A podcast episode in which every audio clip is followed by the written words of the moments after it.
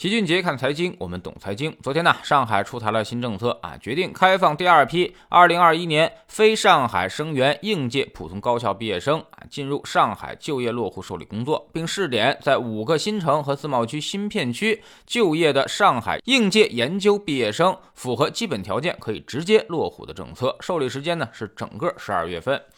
这次上海人才引进工作啊，主要是为五个新城招揽人才啊，分别是嘉定新城、青浦新城、松江新城、奉贤新城、南汇新城。这股地方作为未来上海主要的扩充方向。也就是说啊，上海未来的方向是中心减、周边加，逐渐的向外辐射。中心城区已经达到了两千五百万人口的红线，几乎没有什么再扩充的空间了。未来十五年主要是向外辐射，在五大新城要增加一百万人口的体量。这次呢，吸引的人才基本上意味着没有门槛了，研究生毕业都有机会落户上海周边。根据测算，二零二零年上海研究生毕业人数是四点五八万人，其中呢，非上海本地户口的占了很大一部分。如果这部分都能落户到上海五大新城，那么将极大的补充人才。至于会不会涨房价，嗨，要涨也是新城的房价，跟主城区关系应该不太大。其实呢，在去年九月份，上海就出台政策，对于超一流大学九八五的研究生，可以直接在上海落户，基本上包括了上海交大、复旦、同济和华东师范。所以可见，上海现在对于人才的态度，确实在努力的争抢高精尖的技术人才。这个思路跟北京就不太一样了。应届研究生要想在北京落户，其实还是非常困难的，还是得去自己想办法，找一些能解决户口的国企、央企、大企业去挂靠。但这些企业其实也不傻，算准了这些研究生会过来拿户口，所以竞争也是十分激烈。前两年看过一组数据，说清华、北大啊，那么毕业生流经率正在飞速下滑。北京大学从百分之七十一一路跌到了百分之十六，清华大学也从百分之三十多跌到了百分之十八。这其实呢就很能说明问题，在北京上了那么多年学，最后还是没有留下来。两个方面的原因，一个呢是北京真的很难留，另外一方面也是越来越多的人不想再留北京了。那么这些人都会去哪儿呢？肯定是不会去河北的，而是往长三角和珠三角流动。北京没留下来，大概率会去上海和。深圳相对来说，在深圳取得户口要容易得多，这座城市也更加开放。而在上海，现在也正在放宽研究生落户的门槛，目的非常明确，就是要从北京这边吸引过来更多的人才。所以上海抢人完全就是冲着北京去的。上海的眼里应该也只有北京可以与之一战。现在北京的定位发生明显的变化，政治中心、文化中心、国际交流中心、科技创新中心，没提经济的事儿。而北京的人口规模控制也更加严格，也没有周边。可以进行扩展和疏解，基本上只能奔雄安了。所以想拿北京户口几乎是难上加难，连曲线的途径都没有。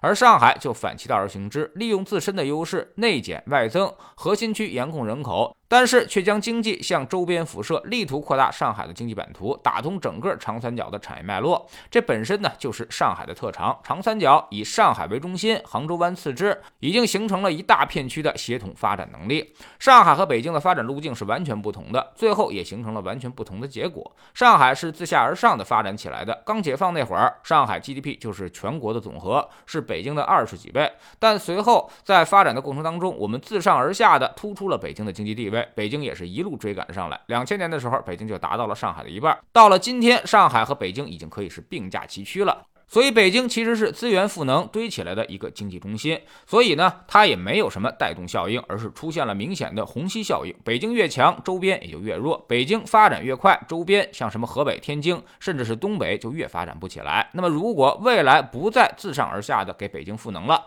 北京的经济将在惯性的推动下前冲一段时间，然后就会有明显的衰减。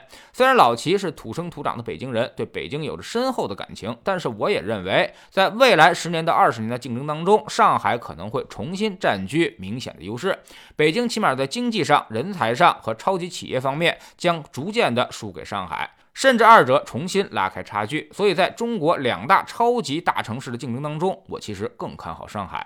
当然，北京这种特大城市当不了第一，也是实至名归的第二。深圳在几年之内恐怕还威胁不到北京的地位，但是未来可能会形成一个新的趋势，在长三角和珠三角会淡化城市的概念，更多的是以城市群和城市带来做整体衡量。也就是说，深圳可能超不过北京啊，但是深圳、广州、珠海、佛山、东莞这一堆城市连成片将比北京更有活力。而北京呢，就目前来说还很难跟雄安、天津连为一体，北方经济依然是各自为战。所以吸引力会逐渐的下降。未来十年，我们可能会看到一个非常奇葩的现象：前二十大城市可能十七八个都在南方，北方城市除了北京之外寥寥无几，而且都是在榜单的边缘。我们在知识星球秦杰的粉丝群里面就经常告诉大家。做投资呢，要看天时地利人和。其实选择城市也要看天时。如果这个城市持续的获得发展能力，你只要跟着走，就不会太慢。如果一个城市开始收缩了，那么你即便使出浑身的力量去挣扎，也是无济于事的。未来全国百分之九十的城市可能都要面临收缩的情况，所以大家应该多考虑考虑自己的第二故乡了。早去的时候可能还有肉吃，如果去晚了，恐怕连汤都喝不上了。我们总说投资没风险，没文化才有风险。债投资真本事，从下载知识星球找齐俊杰的粉丝群开始。我们不但会给出结论，还会告诉你逻辑和原因，让你自己掌握分析的方法和技巧。新进来的朋友可以先看《星球置顶三》，我们之前讲过的重要内容和几个风险低但收益很高的资产配置方案都在这里面。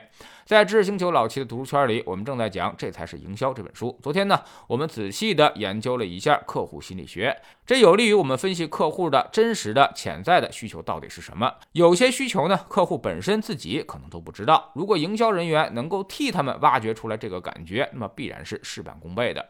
下载知识星球，找老七的读书圈，每天十分钟语音，一年为您带来五十本财经类书籍的精读和精讲。您现在加入之前讲过的两百一十八本书，全都可以在星球读书圈置顶二找到快速链接，方便您收听收看。喜马拉雅的小伙伴可以在 APP 顶部搜索栏直接搜索齐俊杰的投资书友会，老齐每天讲的市场策略和组合配置，以及讲过的书都在这里面。